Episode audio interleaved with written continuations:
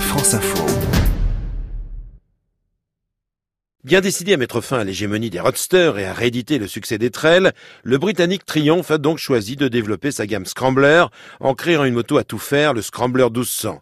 Elle-même divisée en deux versions, une version route et une version plus tout-terrain, cette moto, digne héritière de celle qui assura le succès de Steve McQueen dans La Grande Évasion, débarque donc aujourd'hui sur le marché, déterminée à damer le pion à sa petite sœur, la Triumph Street 900 et surtout, surtout, à faire oublier ses concurrentes. Une néo-rétro donc, comme la marque anglaise sait les faire, directement inspiré des modèles des années 60, mais doté de toutes les technologies modernes à même de rouler sérieux, mais aussi quand il le faut, de pouvoir s'amuser. Eric Pecoraro, le responsable marketing et communication de Triumph France. Quand on regarde le Scrambler 1200 XC ou XE de chez Triumph aujourd'hui, ce sont clairement des néo-rétro. Elles sont dans nos gammes classiques.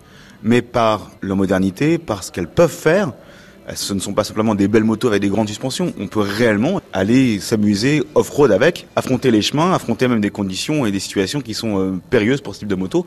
Et elle s'en sort très très bien. Ce n'est pas une seule moto qui arrive sur le marché, mais deux versions de ce Scrambler 1200. Une version XC un peu plus basse et qui conviendra donc au petit gabarit, et une version plus tout-terrain extrême pour reprendre ses initiales X et E.